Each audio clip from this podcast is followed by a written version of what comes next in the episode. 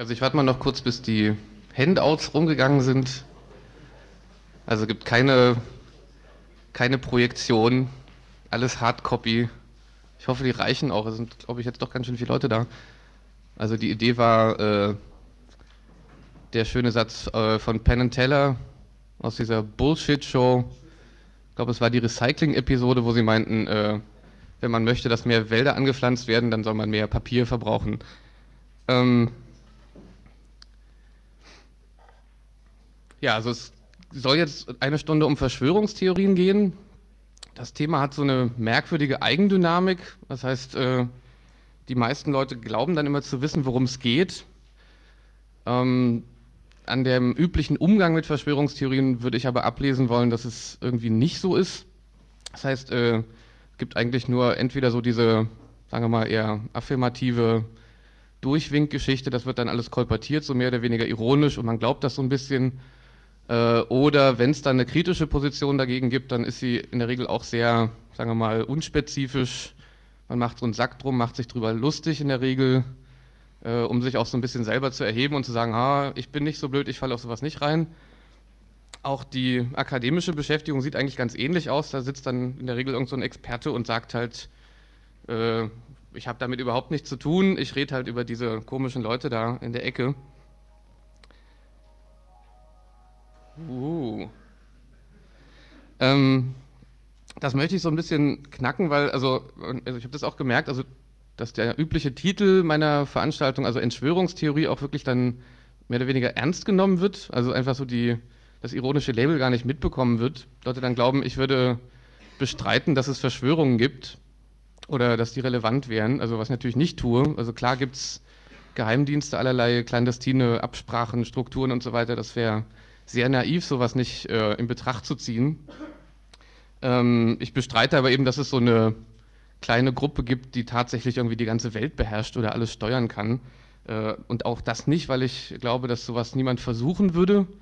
Also die Ambition ist durchaus vorhanden, glaube ich. Also man muss sich vielleicht in der Geschichte da bloß, keine Ahnung, vielleicht so der Vatikan irgendwann mal oder die Kommentaren oder was auch immer die haben das ja schon immer mal versucht, aber es klappt eben einfach gar nicht. Also es ist nicht möglich, die ganze Welt zu regieren.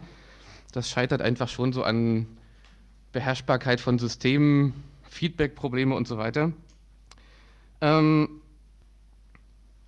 die Leute, denen man es in der Regel dann unterstellt, dass sie die Welt beherrschen, die kommen auch eigentlich aus rein organisatorischen und ideellen Gründen auch in, also am wenigsten in Frage dafür. Ähm, diejenigen, die das unterstellen, äh, verleihen sich damit aber einfach eine enorme Macht das heißt, sie sind dann die Einzigen, die das ganze Spiel durchschauen und äh, ja, bringen auch so alle anderen so ein bisschen aus der Schusslinie. Die müssen sich dann nicht mehr drum kümmern. Es gibt ja halt den, äh, denjenigen, der es geblickt hat, der kann sich dann alleine damit auseinandersetzen. Und dann muss man nur noch der richtigen Seite applaudieren. Also dazu komme ich nachher auch noch ein bisschen, wie das funktioniert. Ähm, hauptsächlich soll es mir also darum gehen, erstmal äh, das Thema so aufzureißen, dass man überhaupt darüber sprechen kann. Dass also diese der, äh, dieser stereotype Umgang damit mal überwunden wird. Ich werde zu dem Zweck äh, vor allem zwei Begriffe einführen. Die sind beide eher noch so Arbeitsbegriffe, kann man also vielleicht auch noch bessere für finden. Der eine ist der Begriff des Konspirationismus, der also äh, das ideologische Verschwörungsdenken meint, in Abgrenzung von eher so offener Verschwörungstheorie, wie das auch in der Populärkultur passiert. Dazu komme ich dann noch.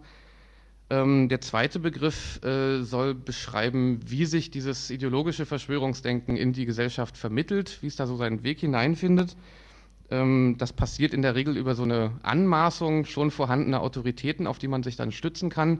Das habe ich mit dem Begriff Travestie äh, versucht zu umschreiben. Auch das kommt dann nachher noch. Erstmal möchte ich auf äh, die Voraussetzungen für dieses ideologische Verschwörungsdenken eingehen also bei diesem ersten Komplex, also auch auf dem Handout, das erste, der erste Teil, da bewegen wir uns auch noch so ein bisschen auf dem normalen Terrain der akademischen Beschäftigung mit dem Thema. Also das würden die alles ganz ähnlich sehen.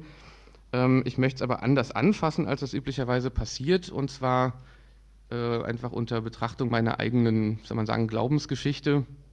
Also ich gehe jetzt mal beispielhaft so ein paar äh, Verschwörungen durch, an die ich selber mal irgendwann geglaubt habe oder die ich irgendwie in Betracht gezogen habe. Also jetzt nicht alle, das schaffen wir nicht in der Stunde. Ähm, also drei Beispiele habe ich rausgegriffen, um diese drei Punkte irgendwie zu verhandeln. Ich überspringe erstmal die ja, so Kindheitsauffassungen, äh, weil die, äh, das habe ich mir nicht ausgesucht, das war halt einfach um mich herum, glaube ich, omnipräsent. Bin halt auch noch irgendwie äh, POS, DDR sozialisiert, noch so zwölf Jahre und etwas sagen, so diese Vorstellung, die dann kolportiert wurde, die auch die meisten Leute damals um mich herum schon weiträumig geglaubt haben, dass es halt irgendwo so eine kleine, finstere, reaktionäre Clique von Imperialisten gibt, die die Völker der Welt daran hindern, in Frieden und Freiheit zu leben, was sie natürlich auch können und wollen und so weiter. Äh, das überspringe ich jetzt mal. Also das äh, war jetzt eher so eine Art von äh, ja, konfessionellem Problem an der Stelle. Ich fange an mit dem ja, dem Moment, wo diese ganze Kindheitswelt zusammengebrochen ist und äh, meinen Erklärungsversuchen dazu. Ähm, da muss ich mal so ein ganz kleines Stück biografisch werden. Also ich komme aus einer kleinen Stadt am Harzrand, die aber, glaube ich, so wegen des äh, Naherholungsfaktors früher recht bekannt war. Thale am Harz war das. Äh, da gab es dann vor der Wende halt noch einen sehr großen äh, Betrieb, in dem so im Endeffekt die Hälfte der Bevölkerung gearbeitet hat. Der ist dann 1990 im Zuge dieser ganzen Überlegungen, wie man das DDR-Volkseigentum in Privateigentum überführen kann, dann also auch in diese äh, Debatte geraten, Treuhandanstalt und so weiter. Der Aspirant auf den Eigentümerposten war dann Ernst Albrecht, vormals Ministerpräsident von Niedersachsen, also auch eher eine ziemlich reaktionäre Figur, der dann ja so versprach, blühende Landschaften, der Betrieb wird erhalten, die Arbeitsplätze werden erhalten, der Stadt wird super gehen danach was halt so der Sound der Zeit war. Dann passierte Anfang 1991 aber was, was die meisten Leute, glaube ich, gerade im Osten sehr ersch äh, erschrocken hat, erschreckt hat. Ähm, der äh, Chef der Treuhandanstalt, Detlef Carsten Rohweder, wurde bei einem Anschlag ermordet. Ähm, es gab sehr schnell ziemlich viele Fragen zu dem Tathergang. Also die offizielle Version war, dass die RAF dort einen Anschlag verübt hat. Es gab also auch ein Bekennerschreiben dazu. Allerdings äh, ja, wurden auch jetzt gar nicht unbedingt bloß von Verschwörungstheoretikern, sondern auch so im normalen journalistischen Betrieb so Fragen gestellt wie, äh, der wurde jetzt schon irgendwie aus, glaube ich, 64 Metern Entfernung mit einem Präzisionsschuss durch die Aorta äh, umgebracht. Also ob das jetzt wirklich so eine Tat von äh, so, sagen wir mal, recht dezentral organisierten linksradikalen Terroristen gewesen sein kann, das war erstmal so im Raum. Diese Zweifel verstärkten sich dann, als in den Wochen danach die allermeisten Betriebe im Osten, die zum, also die äh, jetzt in dieser Treuhandfrage zur Debatte standen, dann auch alle verkauft wurden für die berühmte eine Mark. Das äh, war also so eine richtige Welle. Ähm, und dann, keine Ahnung, gerade bei uns zu Hause nochmal in, äh, kam hinzu, dass die neue Treuhandchefin, also vorher Wirtschaftsministerin unter Ernst Albrecht war.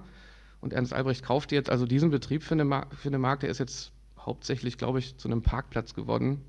Also größtenteils. Also da waren dann so allerlei äh, Vorstellungen schon vorhanden, von wegen die Leute, die jetzt also von diesem ganzen Vorgang profitiert haben, äh, dann eben auch zu beschuldigen, das irgendwie eingerührt zu haben, diesen Anschlag vielleicht auch beauftragt zu haben.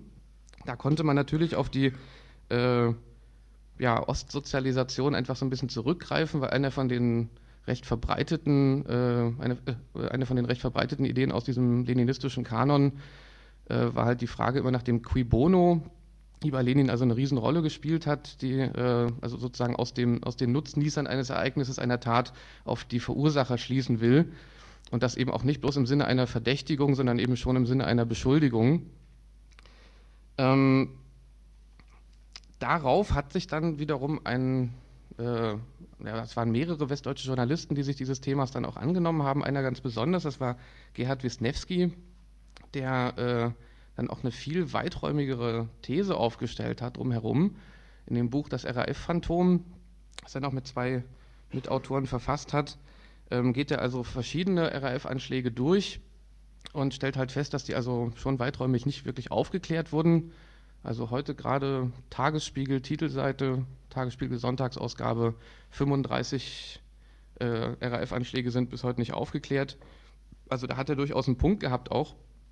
Er versuchte jetzt aber eben dann wirklich die These stark zu machen, dass es also diese ganze dritte Generation der RAF, also alles, was so ab 1980 etwa passiert ist, so in der Form nicht gegeben hat, dass es halt eine Geheimdienstaktion war oder die RAF zumindest weiträumig vom Geheimdienst unterwandert war.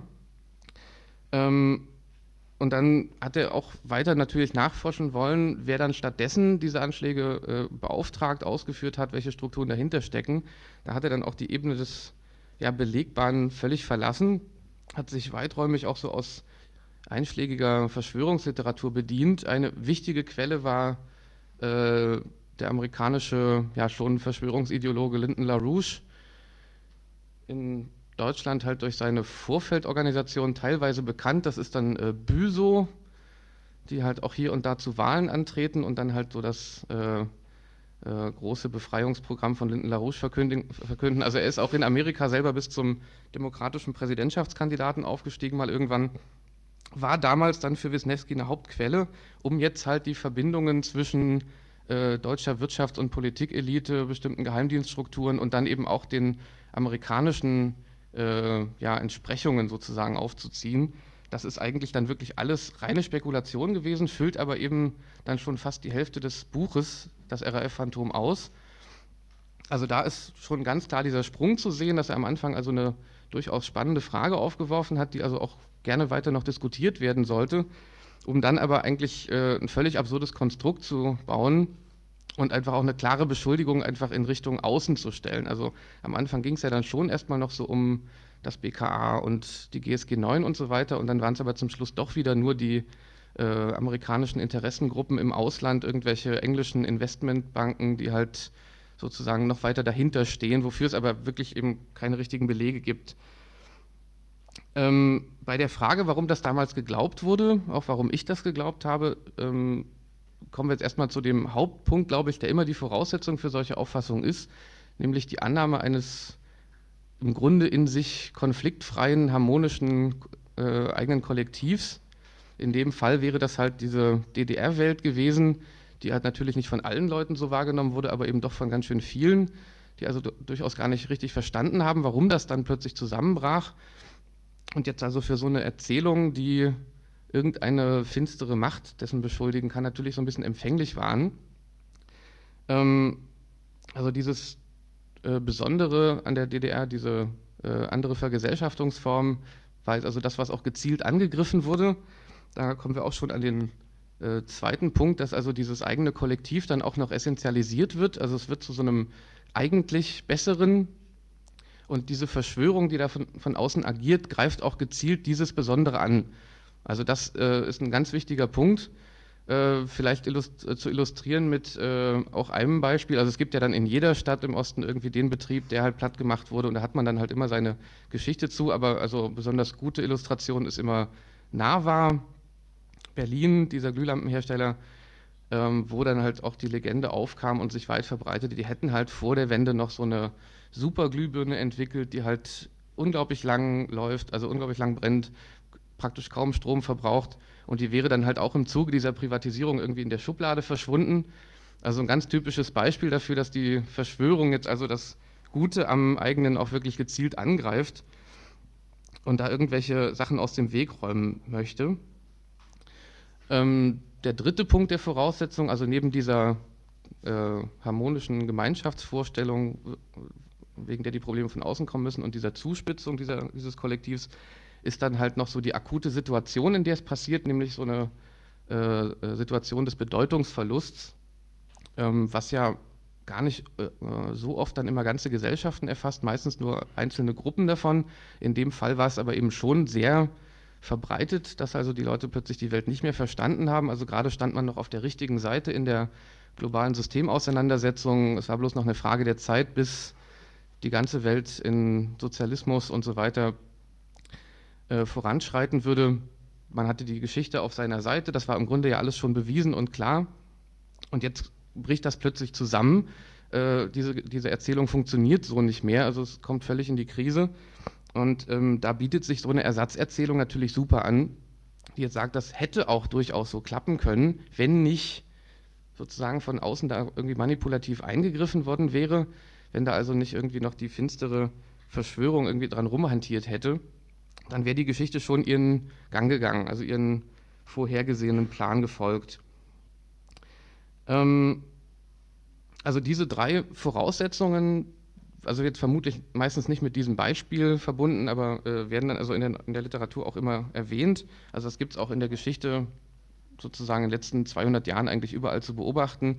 Gesellschaftliche Gruppen, die vom Abstieg bedroht waren, äh, haben sich dann immer gerne auch selber inszeniert als die einzigen, die diese finstere Verschwörung wahrnehmen.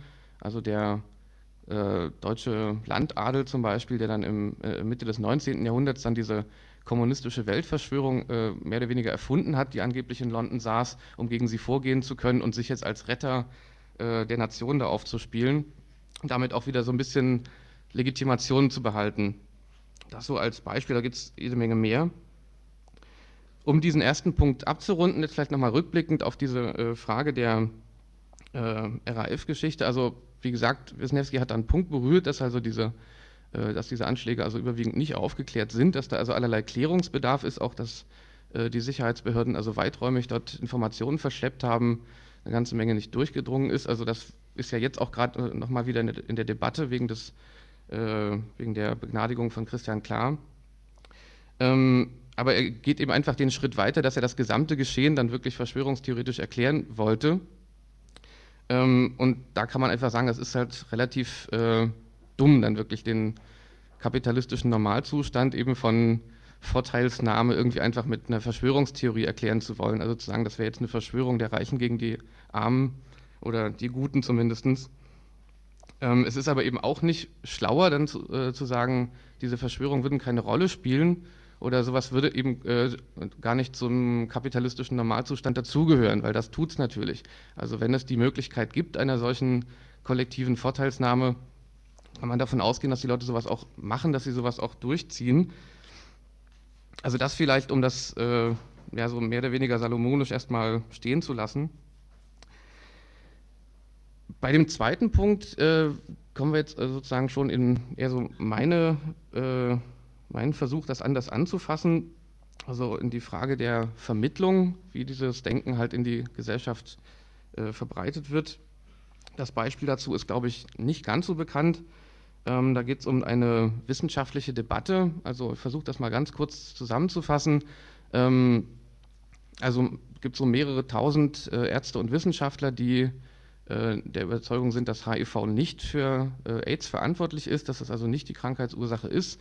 Die haben halt dann eher so eine Risikogruppentheorie aufgestellt, nach der dann also ja, in den USA es dann eigentlich eher so um Medikamentenmissbrauch geht, hauptsächlich in äh, Afrika und Asien werden dann halt äh, Mangel- und Fehlernährung, schlechte hygienische Bedingungen und so weiter äh, als Gründe für Immunschwäche angeführt. Das sind auch alles durchaus Sachen, die das Immunsystem lahmlegen können einer der Protagonisten dieser wissenschaftlichen Kritik ist halt äh, selber noch an der Formulierung der HIV-AIDS-Theorie äh, beteiligt gewesen, also Peter Duisberg, ähm, und ist dann dort irgendwann ausgestiegen, weil er meinte, dass man diesem Virus da einfach lauter Sachen zuschreibt, von denen er nicht wirklich wissenschaftlich nachweisen kann, dass es das kann. Ähm, bis zu dem Punkt kann man sagen, ist es eine wissenschaftliche Diskussion, die man auch also vielleicht gar nicht mit entscheiden muss. Ähm, eine Verschwörungserzählung wurde es dann eigentlich in einem äh, noch so weiteren Rahmen, nämlich in der Situation, wo das jetzt von vielen Journalisten oder auch äh, Schriftstellern aufgegriffen wurde und also praktisch noch so ein bisschen ja, angereichert. Das ist auch so der Kontext, in dem ich dann äh, mehr oder weniger dazu kam. Ich habe das also auch literarisch verwendet, was einfach ein äh, grandioser Plot wurde. Es ging jetzt zum, also hauptsächlich dann um die äh, Pharmaindustrie, ganz kon konkret um einen Konzern, der äh, Anfang der 70er noch ähm, Burroughs Welcome hieß, genau, und jetzt nach zahlreichen Fusionen ist das jetzt GlaxoSmithKline geworden. Ähm, damals gab es also eine, ja, ein Rauschmittel, das also verschreibungspflichtig gemacht wurde, das war äh, Amylnitrat, heute landläufig als Poppers bekannt, so eine ja, Partydroge, wird das meistens apostrophiert. Ähm, das wurde damals halt äh, es wurde, vermutet, dass es krebserregend sein könnte. Das hat sich nicht bestätigt in dem, in dem Sinn. Äh, allerdings schon, dass es halt im Dauergebrauch äh, allerlei äh, Krankheiten hervorrufen kann und auch das Immunsystem schwächt. Ähm, diese Firma hat also dann dieses Rauschmittel um diese Verschreibungspflicht äh, herum manövriert, indem sie dann einfach zwei einzelne Ampullen verkauft haben, aus denen man sich das zusammenmischen konnte. Das haben sie in, also wirklich in Millionen dann verkauft, gerade so in die amerikanische Disco-Szene, die gerade im Entstehen war in den 70ern, haben so über auch eine sehr geschickte Werbekampagne dann halt suggeriert, also man ist einfach kein Teil dieser Disco-Szene, wenn man halt dieses Zeug nicht nimmt. Ähm, also es wurde dann von sehr vielen Leuten auch in einem ziemlichen Ausmaß genommen, also wo man auch davon ausgehen kann, dass es wohl gesundheitlich nicht ganz äh, irrelevant war.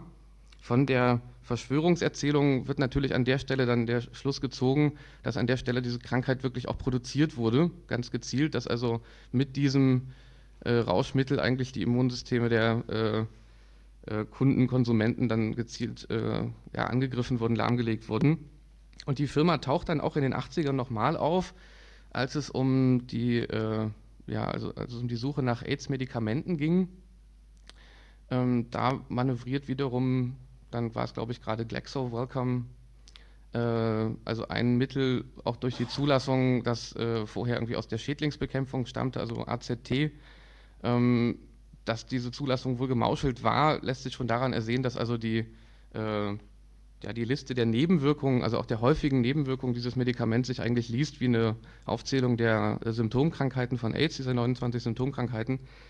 Ähm, da schließt sich dann so diese Verschwörungserzählung ungefähr. Also man kann dann letzten Endes äh, ganz knapp so diese Geschichte kolportieren. Erst wird diese Krankheit produziert und dann werden sozusagen auch noch die äh, als krank identifizierten mit diesem äh, Medikament behandelt, das die Krankheit also auch weiter verschärft oder auch erst hervorruft. Ähm, daran ist jetzt auch wieder nicht wirklich der Punkt, dass, äh, dass der Pharmaindustrie sowas nicht zuzutrauen wäre. Also man muss sich einfach nur die Geschichte der synthetischen Opiate anschauen, um halt zu sehen, dass das schon ein ja, taugliches Geschäftsmodell ist. Es gab halt erst Morphium, dann wurde halt als Entzugsmittel dazu Heroin auf den Markt gebracht, äh, das also viel suchtbildender war, was auch durchaus bekannt war. Ähm, und dann wiederum Methadon als Entzugsmittel für äh, Heroin also da ist, das ist schon einfach eine gängige Geschäftspraxis, kann man sagen. Ähm, nur in dem Fall müsste man jetzt eben auch annehmen, und da kommen wir jetzt wirklich in diesen äh, Verschwörungspunkt, dass das eben so intentional auch gelaufen ist.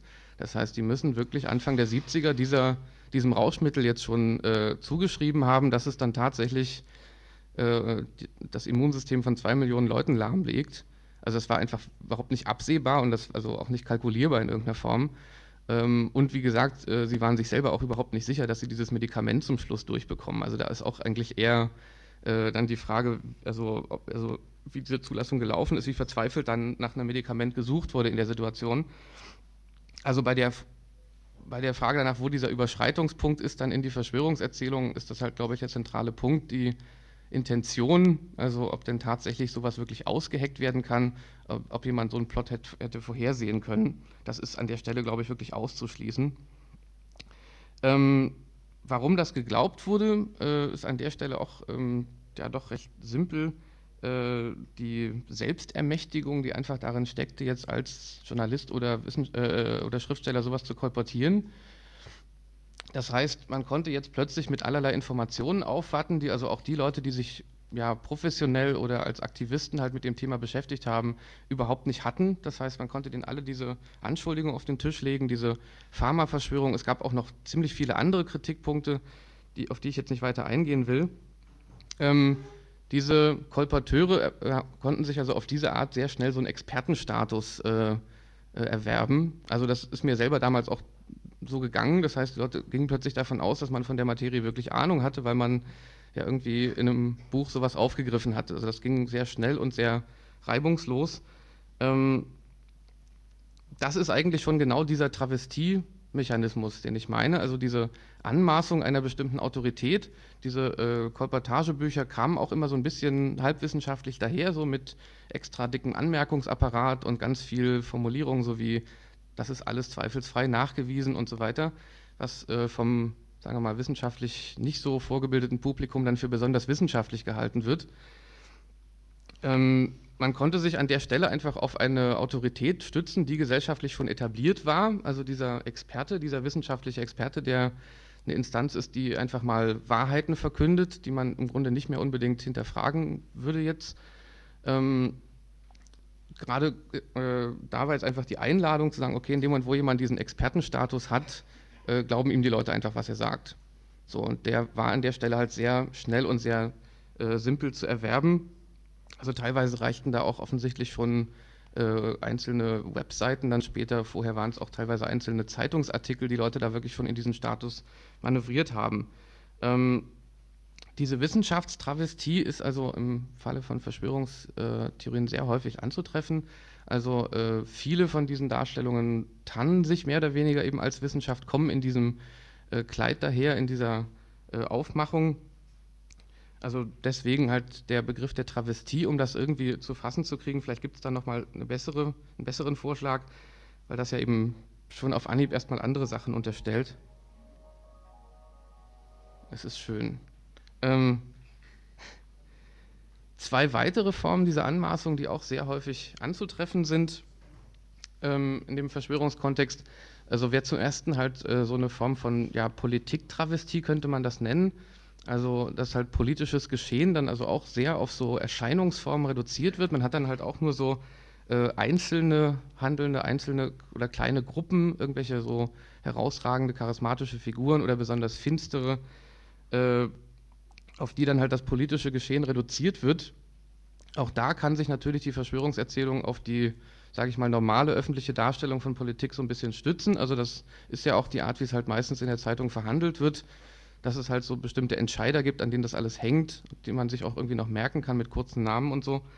Ähm, für den Verschwörungsideologen ist es sehr praktisch, er kann sich dann auf die andere Seite stellen und sagen, äh, ich habe es durchschaut, ähm, ich habe es auch nur mit dieser kleinen Gruppe aufzunehmen und ähm, das heißt, die, praktisch alle anderen Leute sind dann sozusagen raus aus dem Spiel, sind also so ein bisschen entschuldigt und äh, können jetzt einfach ganz bequem sich zurücklehnen und einfach nur die richtigen Bücher lesen, der richtigen Seite applaudieren und damit ist die Sache dann schon klar. Diese kleine Gegenverschwörung sozusagen wird das dann schon regeln. Ähm, das, äh, ja, wie gesagt, also auch wieder typischer Fall davon, dass also eine Autorität, die es schon gibt, die auch durchaus problematisch ist, äh, einfach aufgegriffen werden kann. Also da ist einfach auch dieser Angriffspunkt zu sehen. Die dritte Form funktioniert ganz ähnlich und bezieht sich auf die Geschichtsschreibung. Also auch da wird dann halt äh, im Geschichtsbild äh, äh das Ganze halt auch so auf einzelne Heldenfiguren, bestimmte Ereignisse halt äh, zusammengestrichen. Ähm, die meisten weit verbreiteten Verschwörungsbücher sind ja so eine alternative Zeitgeschichte, wie es eigentlich gewesen ist. Manchmal geht das natürlich auch zurück bis äh, Adam und Eva oder auch in die Evolutionsgeschichte. Also das äh, lässt sich aussehen. Meistens sind es eigentlich eher so zeitgeschichtliche Darstellungen. Und äh, da stecken natürlich dann im Grunde nur bestimmte einzelne Leute dahinter, die dann aber auch wiederum nur diese markanten Ereignisse steuern. Man kann auch da einfach sich darauf verlassen, dass halt keine Rede ist von irgendwelchen komplizierteren sozialen Prozessen, von der Beteiligung überhaupt der meisten Menschen äh, am geschichtlichen Geschehen. Das wird eigentlich immer ausgeblendet. Ähm, auch da natürlich das Problem, das passiert in der populären Vermittlung von Geschichte ganz ähnlich. Ähm, das Problem der Travestie äh, ist insofern wirklich knifflig, weil es nicht so einfach ist, damit umzugehen. Ähm, die häufigste Reaktion darauf, die jetzt einfach so automatisch ausgelöst wird, ist, dass dann die richtigen Experten auf den Plan kommen und jetzt erklären, wie es richtig ist. Ähm, womit sie natürlich einfach das gleiche Spiel spielen. Also sie vertrauen jetzt auch darauf, dass die Leute ihnen einfach glauben. Also die Kriterien dafür, was stimmt, werden da eigentlich selten zur Diskussion gestellt. Ähm, es wird sich dann auch ganz sauber auf die Themen eingelassen, die die Verschwörungsideologen vorgegeben haben. Man redet dann über die gleichen Ereignisse, die gleichen Personen, äh, auch die gleichen wissenschaftlichen Streitpunkte von mir aus, wenn es darum mal geht. Ähm, und vermeidet eigentlich doch relativ häufig dann über die Sachen zu reden, die in der Verschwörungserzählung halt ausgeblendet wurden. Das genau wäre halt sehr sinnvoll, an der Stelle einfach nicht mitzuspielen, also jetzt gar nicht unbedingt da jetzt irgendwie Experten gegen Experten äh, irgendwelche Schlachten äh, schlagen zu lassen, sondern äh, einfach konsequent über all die Dinge zu reden, die in der Verschwörungserzählung nicht vorkommen. Also ganz klar dann über gesellschaftliche Prozesse zu reden, darüber zu reden, was die meisten Menschen einfach so tun oder getan haben, was ja da fast immer ausgeblendet ist. Ähm, oder eben auch an bestimmten Stellen dann auch einfach mal zuzugeben, dass man bestimmte Dinge nicht weiß. Also das ist auch ein äh, so, ein, so ein, wie soll man sagen, so eine Notsituation, die sich dann viele Leute gestellt fühlen, äh, dass sie dann darauf irgendwie reagieren müssen und jetzt irgendwie auch anfangen, so Halbwissen auszupacken, um dem irgendwie entgegnen zu können. Aber es ist halt auch vollkommen sinnlos, weil es also natürlich auch nicht besser fundiert ist an der Stelle. Ähm, ein Beispiel dafür, wie das äh, funktionieren kann, dass dann also das äh, Thema der Verschwörungsideologie plötzlich aufgegriffen wird und den Diskurs beherrscht, ist äh, äh das Beispiel der Protokolle der Weisen von Zion, ist vielleicht bekannt als so Basistext des modernen Antisemitismus. Ähm, das Problem damit ist, dass wir die äh, Entstehungsgeschichte dieses Textes eigentlich nicht richtig kennen. Also es gibt eine äh, allgemein am häufigsten kolportierte Version davon, die ist aber selber eigentlich eine Verschwörungserzählung. Also da gibt es dann halt die russische Geheimpolizei und irgendwelche adligen Bünde und so weiter, die das dann durch Europa durchtragen und auch so eine Heldenfigur, der Typ, der das dann alles aufdeckt und durchschaut. Äh, das meiste von dieser Geschichte stammt eigentlich von diesem Anwalt, der das dann äh, aufgedeckt hat. Insofern ist das alles schon sehr problematisch als historische Quelle. Ähm, Im Grunde lässt sich das also nicht sicher sagen, wie diese Protokolle entstanden sind. Ähm, praktisch wird aber ständig darüber geredet. Also das heißt, die äh, Manifestationen von Antisemitismus, die es heute gibt, werden dann also fast immer mit den Protokollen abgeglichen. Man guckt dann also nach, ob das da auch schon drin stand. Und dann sind die Leute halt überführt, wenn man das dann irgendwie in der Charta der Hamas entdeckt oder wo auch immer, dann kann man sagen, okay, das stand auch schon in den Protokollen. Das Spiel funktioniert auch umgekehrt, weil natürlich auch moderne Antisemiten sich fast immer aus den Protokollen bedienen, weil sie ja darauf äh, bauen können, dass das halt irgendwie bekannt ist, so ein bisschen eingeführt ist als Thema. Ähm, dabei fällt eben einfach meistens zumindest äh, unter den Tisch, dass es vorher, vor den Protokollen, einfach auch schon modernen Antisemitismus gab. Also dass die überhaupt nicht jetzt irgendwie so eine besonders frühzeitige äh, äh, Erscheinung davon sind. Also mindestens so seit Mitte des 19. Jahrhunderts ist es also in dieser modernen Form einfach schon zu beobachten gewesen. Ähm, nicht wenige europäische Gesellschaften waren wirklich weiträumig davon geprägt eigentlich. Es gab wirklich antisemitische Massenbewegungen, äh, die diese Ideen schon äh, äh, transportiert haben. Hauptsächlich Frankreich, Deutschland, Russland, Rumänien. Ähm, das fällt halt so ein bisschen raus. Das ist aber für die Verschwörungsideologen durchaus äh, schon sehr, sehr praktisch, weil das ist äh, so eine kausale Verkettung, die sich daraus jetzt irgendwie ergibt. Sie können jetzt sagen, das ist, wie gesagt, in dieser Literatur dann sehr wichtig, dass die Protokolle 1905 vermutlich äh, äh, entstanden, eine Reaktion auf den Basler Zionistenkongress sind, der ja 1897 stattgefunden hatte. Das heißt, äh, Sie können jetzt sagen, erst haben sich da also die Juden tatsächlich irgendwo verschworen, dann die, werden die europäischen Gesellschaften über diesen mehr oder weniger dubiosen Kanal davor gewarnt, was da passiert, um jetzt halt dagegen Maßnahmen ergreifen zu können. Ähm, und also diese kausale Verknüpfung würde natürlich nicht mehr funktionieren, wenn, wenn klar wäre, dass es diese antisemitischen Auffassungen in dieser Form auch vorher schon gab, dass sie also schon mindestens 20, äh, 30 Jahre vor dem Basler Zionistenkongress also schon überall in der Blüte standen und vor allen Dingen, dass sie unmittelbar vor diesem Kongress halt gerade äh, wirklich zu ersten, äh, wirklich auch schon Pogrom, Massenmorden geführt hatten und dieser Kongress ja eigentlich eine Reaktion darauf war. Das heißt, es ist einfach eine ganz klare Abwehrorganisation gegen ein ganz klares bestehendes Problem. Also das war jetzt mal so zur Illustration, wie das funktionieren kann, wenn man sich auf, den, auf diese Debatte einlässt. Also da wäre es natürlich immer am schlausten, über die Geschichte vorher zu reden, um das zu entkräften. Und es bringt relativ wenig jetzt, äh, sich dann daran zu beteiligen, äh, Spekulationen, wie dieser Text entstanden ist und so weiter. Das wird sich, glaube ich, auch nicht mehr aufklären lassen. Er hat seine Funktion nicht, da, also nicht aus seiner Entstehungsgeschichte letzten Endes, sondern weil er halt so weiträumig akzeptiert und geglaubt wurde. Ähm, um diesen zweiten Punkt der Vermittlung abzurunden, äh, nochmal so kurz rückblickend auf dieses HIV-AIDS-Thema, was ja irgendwie schon relativ verwirrend ist, jetzt zu sagen, das ist wissenschaftlich äh, unentschieden.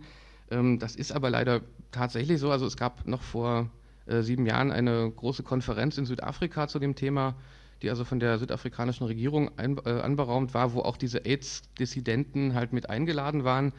Ähm, all diese versammelten Experten haben dann halt so ein riesengroßes Tagungspapier produziert. Das kann man sich auch im Internet noch anschauen. Äh, ich will nicht vorgeben, dass ich das verstanden habe, aber es sieht auf jeden Fall nicht danach aus, als wäre die Debatte entschieden. Äh, mindestens kann man mal davon ausgehen, dass wohl also beides eine Rolle spielen kann, dass auch beides irgendwie triftige Punkte sind. Äh, in der Abschlussansprache dieser Konferenz hat dann der südafrikanische Präsident aber schon nochmal klar Stellung bezogen und gemeint, die Hauptkrankheitsursache in Afrika ist Armut. Also womit vermutlich auch diese Einladung der AIDS-Dissidenten so ein bisschen gerechtfertigt werden sollte.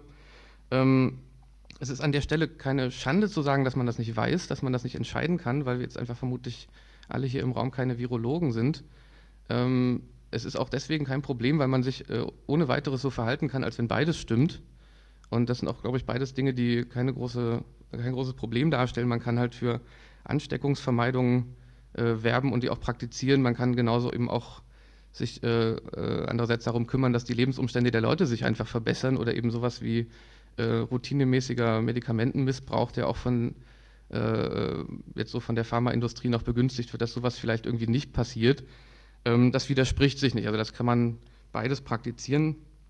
Also so viel vielleicht nochmal äh, zu dem HIV-Aids-Punkt. Ähm, bei dem dritten Punkt möchte ich dann auf, mein, also auf die wichtigste begriffliche Trennung jetzt eigentlich hinaus zwischen der offenen und eher ideologischen Verschwörungstheorie. Ähm, das Beispiel, was ich dafür gewählt habe, ist dann vermutlich allgemein präsent, also 9-11. Ähm, erstmal will ich das aber auch noch benutzen, um halt diese äh, anderen beiden Punkte vielleicht auch noch mal ein bisschen greifbarer zu bekommen, weil es eben auch ein Lehrbeispiel sowohl für dieses eigene als auch für diese, zumindest für diese Experten- und Politiktravestie war. Also das eigene äh, lässt sich an der Stelle sehr gut äh, beschreiben, so am, am, am Bild der äh, globalisierungskritischen Bewegung. Also wenn man sich da vielleicht zurückversetzt, Sommer 2001, jetzt keine Ahnung, wie viele der Anwesenden da irgendwie äh, engagiert waren oder es zumindest irgendwie aus der Nähe mitbekommen haben, keine Ahnung. Ähm, das Weltgeschehen wurde zu dem Zeitpunkt einfach relativ klar, klar aus dieser äh, Feindkonstellation heraus interpretiert. Also die Mobilisierung nach Genua verlief dann halt genau so, dass man halt sagte, okay, die rüsten dort jetzt auf, wir rüsten halt dagegen. Ähm, diese ganzen Flugblätter, die es dann dazu gab, Aufrufe, Zeitungsartikel, haben das halt auch ordentlich skandalisiert, zu sagen, äh, dort findet jetzt also tatsächlich schon so eine mehr oder weniger faschistische, äh, äh, ja, so ein faschistischer Aufmarsch statt, um halt diese Demonstration zu verhindern. Es gab ja auch diese paramilitärischen äh, Polizeiverbände, diese Wand, die da in die Stadt gestellt wurde und so weiter. Aber ein Punkt, der halt auch in fast all diesen Flugblättern auftauchte, war halt dann immer dieses äh, Flugabwehrgeschütz, das im Hafen aufgebaut wurde. Und ähm, da war dann für viele Leute, für, für, viele Verfasser solcher Flugblätter dann auch so der Punkt überschritten, wo sie jetzt sagten, wo, das ist äh, der Vorabend der faschistischen Machtergreifung, äh, sie haben jetzt vor, militärische Mittel gegen friedliche Demonstranten einzusetzen, die einfach nur die Stadt anzünden wollen. Ähm,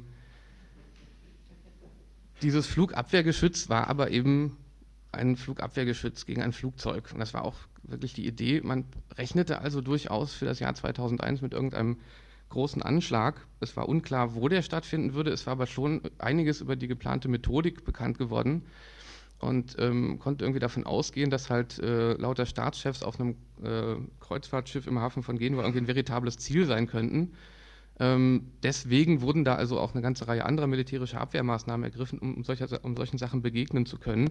Das hatte aber natürlich niemand in der globalisierungskritischen Bewegung auf dem Schirm. Also das heißt, dass es außer der eigenen äh, Frontstellung möglicherweise auch noch andere Probleme gab, also dass es halt diese terroristischen Organisationen gab, die sowas dann tun wollten, äh, war weiträumig aus der Diskussion. Also da kann ich mich nicht daran erinnern, dass das irgendwo aufgetaucht wäre. Während das zum Beispiel gerade auch in den Vereinigten Staaten halt ein vollkommen eingeführtes Thema war. Also Bin Laden war schon in Abwesenheit verurteilt worden. Er war zum Staatsfeind Nummer eins ausgerufen worden, schon von Clinton mehrfach. Ähm, diese Strukturen waren also auch in der Presse dort weiträumig skandalisiert worden. Ähm, also das vielleicht einfach so als Hint darauf, wie das mit dem eigenen dann auch für die Wahrnehmung funktioniert, weil das hat sich dann 9-11 auch nochmal zugespitzt. Ähm, von vielen Leuten aus der globalisierungskritischen Bewegung wurde das zunächst als ein Angriff auf einen selbst interpretiert. Also das wäre jetzt so der Startschuss, um jetzt so die Hatz auf die eigene Bewegung eröffnen zu können, die ja überall immer stärker geworden war im Laufe des Jahres. Ähm, dann war halt die Rede vom Zweiten Reichstagsbrand zum Beispiel. Ähm, das wurde natürlich dann, glaube ich, nur so ein paar Wochen wirklich offen vertreten, nicht zuletzt, weil die globalisierungskritische Bewegung eigentlich jetzt nicht sonderlich angegriffen wurde danach, also nicht stärker als vorher zumindest, und auch eigentlich eher massiven Zulauf bekam, gerade wegen dieser äh, ganzen Friedensaktivitäten, Antikriegsdemonstrationen äh, und so weiter, an denen die ja beteiligt waren. Ähm, dennoch hat sich das so in die, äh, sagen wir mal, rückblickenden Texte so in der, äh, in der Linken so ein bisschen eingeschlichen, dann zu sagen, äh, also über die Vorgeschichte wird relativ wenig geredet und aber dann immer sehr stark über diesen über diese Funktion von 9-11 als Anlass für bestimmte Repressionsmaßnahmen und so weiter. So, was es natürlich auch war, aber gesagt, ohne die Vorgeschichte sieht das halt alles völlig anders aus. Ähm, neben diesem äh, Punkt des eigenen lässt sich auch der der Travestie daran nochmal gut verdeutlichen. Also zum einen gab es dann so eine Experten, äh, ja, Wildwucherung. Plötzlich hatte man lauter Leute im Bekanntenkreis, die total genau Bescheid wussten über Sprengstoffphysik, über äh, Statik, darüber, wie man Flugzeuge fliegt, wie die Außenpolitik und die strategische Lage auf der Welt aussieht und so weiter. Also alle konnten da plötzlich echt in, also auf Abruf wirklich Expertisen ausstellen. Ähm, nicht wenige Leute sind dann über solche Äußerungen dann auch sehr populär geworden und zumindest in so einen Semi-Expertenstatus aufgerückt. Also man denke da an äh, Matthias Bröckers, der ja dann seine äh, Texte zum Thema auch äh, sehr gut verkauft hat danach. Also äh, diese eine Form, äh, dann natürlich auch damit einhergehend diese Politiktravestie, die halt so ein bisschen aufkam, dann um jetzt zu sagen, okay, da gibt es jetzt diese kleine Verschwörung, die jetzt gegen uns vorgeht. Da können wir vielleicht auch mal in, den, äh, in das äh, Hacker-Spektrum mal kurz gucken, wo es natürlich dann auch so ein bisschen jetzt nicht um Globalisierung ging, sondern eben eher um den Überwachungsstaat. Und man jetzt einfach sich da auch selber so ein bisschen als die Gegenverschwörung jetzt äh, positionieren konnte. Also ich erinnere daran, dass jetzt noch auf dem äh, letzten äh, Chaos-Kongress in Berlin halt äh, Andi Müller-Magun versuchte, die These halt herzuleiten, dass die Illuminaten hinter 9-11 stecken. Ähm, also da hat er wirklich so den gesamten Vortrag darauf verwandt, das auch so nochmal äh, noch, noch, zweimal, glaube ich, dann noch ausgesprochen. Also da ist schon so diese Vorstellung drin, äh, wir haben jetzt eigentlich auch die Rechtfertigung dafür, hier irgendwie clandestin so ein bisschen halblegal, illegal zu arbeiten, weil die machen ja also auch schon äh, solche schlimmen Dinge also um zu erklären, wie das funktioniert, so mit dieser Gegenverschwörung, mit dieser Gegenpositionierung an der Stelle. Ähm, für die Begriffsfindung ist äh, 9-11 aber aus einem ganz anderen Grund interessant, weil äh, nach den Anschlägen dann in den Vereinigten Staaten halt eine relativ rücksichtslose Aufklärung stattgefunden hat. Also das heißt, die äh, staatlichen Organe waren in einem unglaublichen Ausmaß in, der, in, die Kritik geraten, weil man sich halt fragte, wie konnte das äh, geschehen, also wie ist das jetzt zugelassen worden. Äh, da muss doch irgendjemand in unglaublichem Ausmaß geschlammt haben oder eben tatsächlich auch irgendwo mal die Tür aufgemacht haben. Ähm, sogar der offizielle, äh, äh ja, der, der staatliche Bericht zum Thema, also dieser 9-11 Commission Report, nimmt also die meisten amerikanischen Sicherheitsinstitutionen völlig auseinander. Da sind auch jede Menge Leute dann rausgeflogen. Das wurde alles umgebaut deswegen. Ähm, in solcher Offenheit ist das eigentlich, glaube ich, selten irgendwo anders schon mal passiert. Ähm, gerade bei dieser Aufklärung wurde dann auch sehr viel auf durchaus so Verschwörungsquellen zurückgegriffen, die also so ein bisschen als Trüffelschwein funktioniert haben, um bestimmte Fragen erstmal aufzureißen. Ähm, und genau an der Stelle stellt sich jetzt so die Frage, also wenn Verschwörungstheorien, also auch dieses allgemeine Klima von Conspiracy Culture, was es ja dann nach den 90ern in den Vereinigten Staaten einfach gab, zu so einem durchaus sinnvollen Generalverdacht gegen die Regierung führen, die dann also auch Aufklärungen äh, von solchen Ereignissen einfach leichter machen oder überhaupt möglich machen. Ähm, ja, wo ist dann eigentlich das Problem mit Verschwörungstheorien? Wo ziehe ich jetzt die Grenze zu dieser ideologischen Form, ähm, die also durchaus erheblich problematischer anzusehen ist? Ähm, dazu habe ich jetzt also versucht, äh, diese, diese beiden äh, ja, Formen von Verschwörungstheorie voneinander abzugrenzen. Ich habe eine äh, Definition dazu äh, äh, in dem Buch Entschwörungstheorie, was ich nachher nochmal rumgehen lasse, verfasst. Das lese ich mal vor, weil das kann ich aus dem Kopf nicht so gut. Ähm, im, im, Versuch einer Definition könnte also gesagt werden, dass sich das gefährliche Verschwörungsdenken, das ideologische Verschwörungsdenken dadurch auszeichnet, dass es entweder klassisch die zentrale Steuerung aller relevanten politischen und sozialen Entwicklungen durch eine einzelne Gruppe von Verschwörern behauptet, also das wäre jetzt in der Vergangenheit dann eben die Illuminaten, die Freimaurer, äh, gegenwärtig dann vielleicht eher so die Neocons, was dann vermutlich auch für 9-11 eine große Rolle spielte. Oder dass es von der verschwörungstheoretischen Erklärbarkeit aller relevanten politischen und sozialen Entwicklungen ausgeht. Das ist so eine Form, die bedeutender geworden ist. Also man will sich da nicht mehr unbedingt darauf festlegen, wer es jetzt war, aber irgendwer steckt schon dahinter. Ähm, also da wäre Matthias Bröckers ein gutes Beispiel für, der also da selten wirklich eine klare Ansage macht, um wen es eigentlich geht. Und beide dieser Formen nenne ich in Abgrenzung zur offenen Verschwörungstheorie, etwa der US-amerikanischen Populärkultur, äh, Verschwörungsideologie oder Konspirationismus. So, wobei, wie gesagt, das sind jetzt Arbeitsbegriffe, lassen sich vielleicht auch noch bessere für finden. Ähm, ich habe mal so eine Reihe von Kriterien aufgeführt, um äh, diese beiden Formen auseinanderhalten zu können. Also es wird vermutlich sichtbar, dass sie, dass es jetzt nicht so eine Schwarz-Weiß-Aufteilung ist, dass also ganz oft Mischformen vorliegen, dass man das also auch immer an jedem konkreten Beispiel erstmal säuberlich äh, auseinanderfusseln sollte. Während die offene Beschäftigung mit Verschwörungstheorien vor allem einen begründbaren Zweifel an regierungsamtlichen Darstellungen vertritt, das ist die Form, in der sie am meisten daherkommt, geht der Konspirationismus von der fast vollständigen Funktion von Regierungen als Werkzeug der einen oder irgendeiner Verschwörung aus. In besonderen Fällen ist die Regierung selbst die Verschwörung. Geht es in der offenen Verschwörungstheorie um Ausweitung der Quellenbasis ins Merkwürdige, schwer erklärbare, Verfängliche, ist es im Konspirationismus der Rückgriff auf bestätigende Quellen, egal woher sie stammen. Also das war dann auch nach 9-11 echt zu sehen, wie munter man sich da also auch zum Beispiel bei äh, American Free Press bedient hat, so einer amerikanischen Nazi-Seite, die also viele von diesen populären Mythen dazu dann auch äh, in die Runde geworfen hat, zum Beispiel diese Geschichte von den 4000 Juden, die vorgewarnt wurden, äh, der angebliche direkte Sprengungsbefehl von Bush und solche Sachen, was also alles, alles frei erfunden war, was aber dann auch von Leuten aufgegriffen wurde, die normalerweise solche Seiten, glaube ich, nicht angucken würden, ist in der offenen Verschwörungstheorie im Grunde klar, dass mit Hilfe heuristisch angesammelter Indizien und anschließender freier Assoziation nur Mutmaßungen angestellt werden können, sich aber nichts beweisen lässt. Das ist ein sehr wichtiger Punkt. Äh, wird im Konspirationismus das assoziative Denken als Beweismittel der analytischen Logik mindestens gleichgestellt, wenn nicht sogar höher eingestuft. Also da geht dann auch diese Wissenschaftstravestie nochmal so einen Schritt weiter. Also man ist nicht nur wissenschaftlicher als die anderen durch diesen ganzen Jargon und die Fußnoten und so weiter, sondern man hat ja auch noch so einen ja, intuitiven Wahrheitsbegriff auf der eigenen Seite. Also ganz oft werden dann die Leser in den Verschwörungsbüchern auch so angesprochen wie, sie wissen ja eigentlich, wie es ist, sie müssen diese Wahrheit nur endlich mal anerkennen und äh, zulassen und so weiter.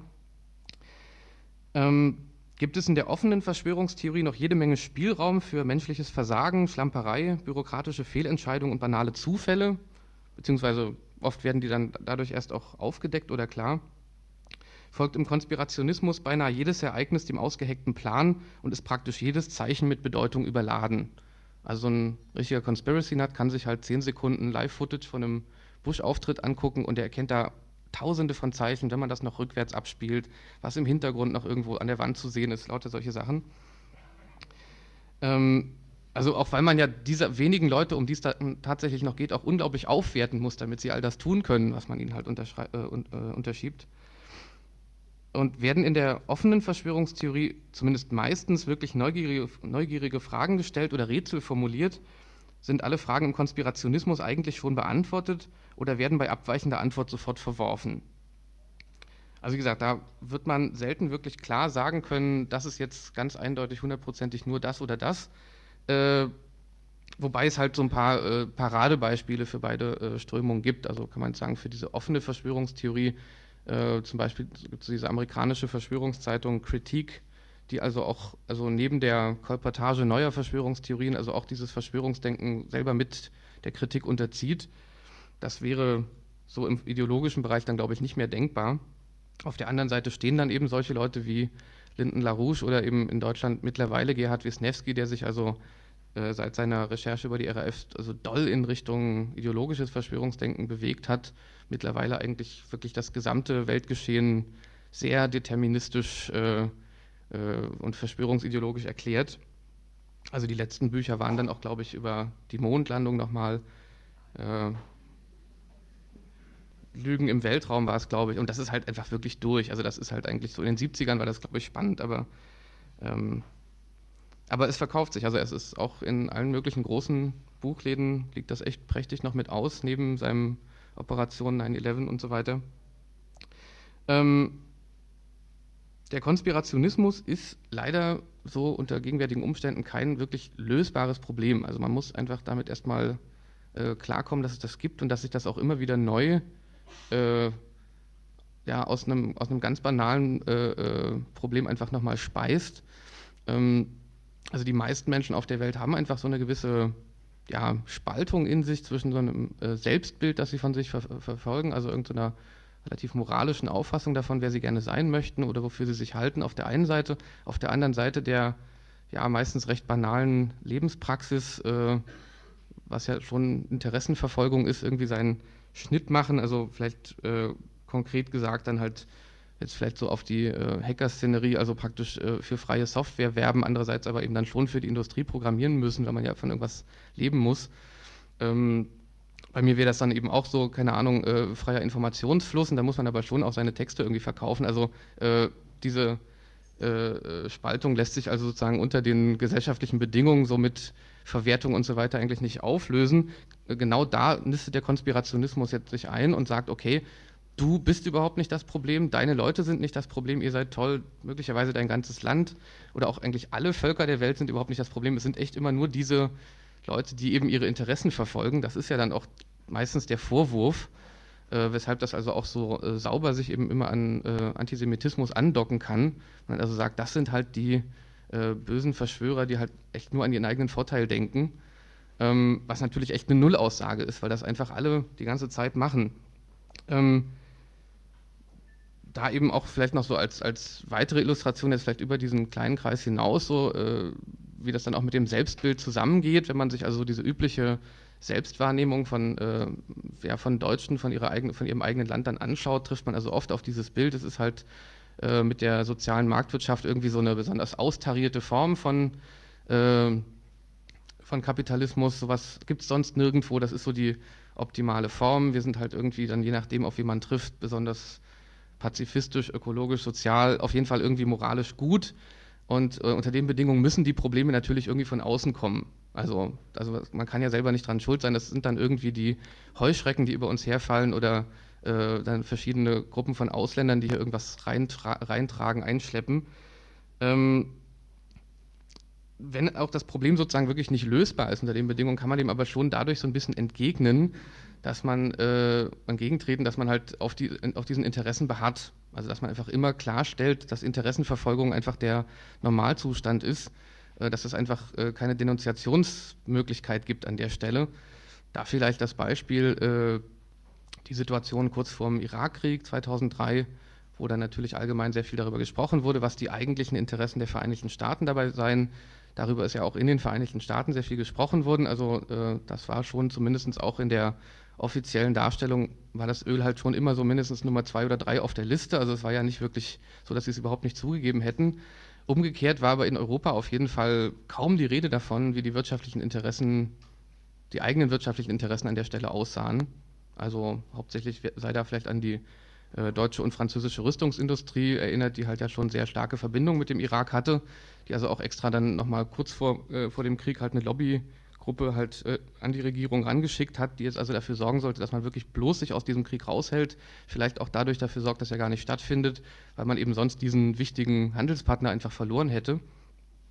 Ähm, und das ist genau der Punkt. Also ich will das jetzt gar nicht erzählen, um zu sagen, hu, die sinistre deutsche oder französische Industrie äh, hat da irgendeinen finsteren Plot irgendwas gebaut. Also sie haben genau das gemacht, was sie dann, was eben alle an der Stelle dann machen. Sie haben einfach ihre Interessen verfolgt, sie haben sich zusammengetan, sie haben den Druck auf die Regierung ausgeübt, den sie ausüben konnten. Das dürfte zumindest eine Rolle gespielt haben dabei äh, bei der Entscheidung. Also wie groß die Rolle war, lässt sich halt äh, schwer einschätzen. Äh, sicher ist auf jeden Fall, dass halt die Behauptung der Regierung dann eben wirklich aus rein moralisch-pazifistischen Erwägungen gehandelt zu haben, wohl so nicht zu kaufen ist. Ähm, und da auch dann wirklich der Punkt ist, dass die Bevölkerung das trotzdem halt geglaubt hat, weil sie natürlich in ihrem Selbstbild super bestärkt wurde. Okay, wir sind nicht bloß insgesamt alle moralisch, pazifistisch und gut, sondern wir haben auch noch so eine Regierung, die auch so ist. Und ähm, spontan sind ja dann auch wirklich Tausende von Leuten für die eigene Regierung nochmal auf die Straße gegangen. Ähm, also ich will jetzt nicht behaupten, dass das wirklich jetzt alles schon äh, verschwörungsideologisch geprägt wäre deswegen, aber es ist halt so, so ein Ansatzpunkt dafür. Das ist dann der Punkt, wo man eben tatsächlich dafür empfänglich wird zu sagen, das Problem kommt einfach echt nur von Bush oder nur von den Neocons oder nur von den Heuschrecken oder wer auch immer es gerade ist. Ähm, und die beste Möglichkeit ist an der Stelle eben einfach diese, diese Realität der Interessenverfolgung rauszustreichen. Also einfach klar zu sagen, hey, das machen alle an der Stelle. Ähm, ähm, das ist eben auch so für den, sagen wir mal, normalen, eher alltäglichen Umgang mit dem Problem genauso praktisch.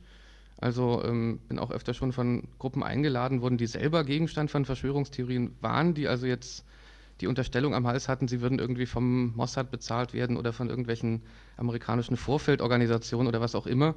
Und ähm, wo natürlich dann einfach der Verweis auf die eigenen Einkommensverhältnisse schon erstmal so ein bisschen auch die Luft aus der Sache nehmen kann.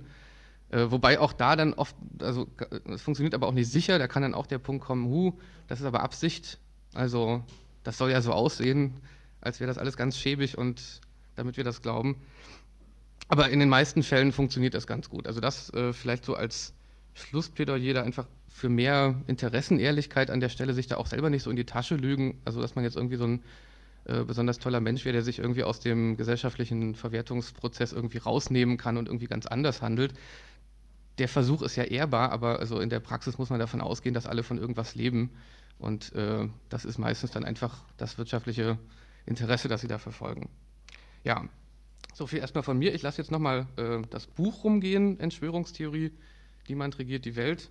Ähm, ich habe jetzt nicht wirklich irgendwie mehrere dabei, um die zu verkaufen, aber äh, ich habe ja diese Flyer mit rumgehen lassen. Also wer möchte, kann sich das dann am besten auch direkt beim Verlag bestellen. Also weil das ist so ein ziemlich kleiner Verlag und äh, so über den Buchhandel gibt es da öfter mal so ein bisschen Holperprobleme. Also ja, reicht das mal rum und vielen Dank.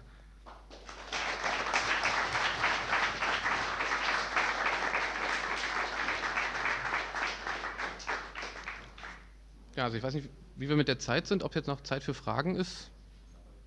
Also vielleicht kurz, wenn es jetzt irgendwie irgendwas auf den Nägeln brennt, unter den Nägeln brennt.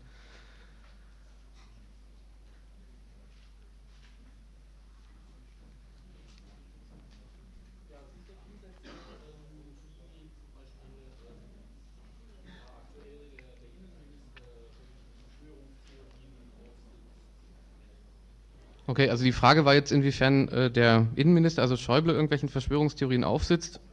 Äh, das kann ich schlecht beurteilen. Also ich bin mir auch relativ sicher, dass es bei ihm irgendwie noch eine ganze Menge andere Probleme gibt außerdem. Äh, wird aber vielleicht dann das also auch ganz anders jetzt beantworten, einfach mal dahingehend, dass ich glaube, da ist auch schon so eine gewisse Verschwörungstheorie jetzt einfach im Gang in Bezug auf ihn. Also, dass also da auch jetzt in der Darstellung was jetzt sozusagen sein Projekt ist, sein Programm ist, so ein bisschen ausgeblendet wird, inwiefern er da schon für die Mehrheit der Bevölkerung spricht. Also dass man das den Leuten nicht unbedingt aufzwingen muss, sozusagen. Äh, also wo man dann auch wieder nochmal sagen kann, okay, äh, da wäre auch so, ein, so, eine, so, eine, so eine Tür offen für so eine Verschwörungstheorie, dass also Schäuble jetzt einfach im Auftrag von irgendwem halt uns jetzt diese ganzen Sachen aufzwingt, ähm, was halt dann schon keine Substanz mehr hätte, wenn man sagt, okay, äh, was wollen die Leute denn haben? Also was er da selber, äh, also in seinen Begründungen findet sich sowas nicht. Also ich glaube, er ist einfach ein Mensch, der einfach auf den autoritären Staat setzt. Das hat er auch die Jahre hindurch immer so vertreten. Ich glaube, das kann er eigentlich weiträumig ohne Verschwörungsideologie. Also da also will ich jetzt keine besonderen Punkte dran entdecken.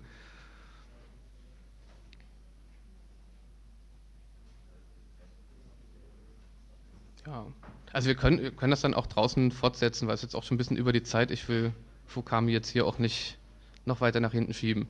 Okay, also dann vielen Dank und wer Fragen hat, einfach dann draußen noch an mich direkt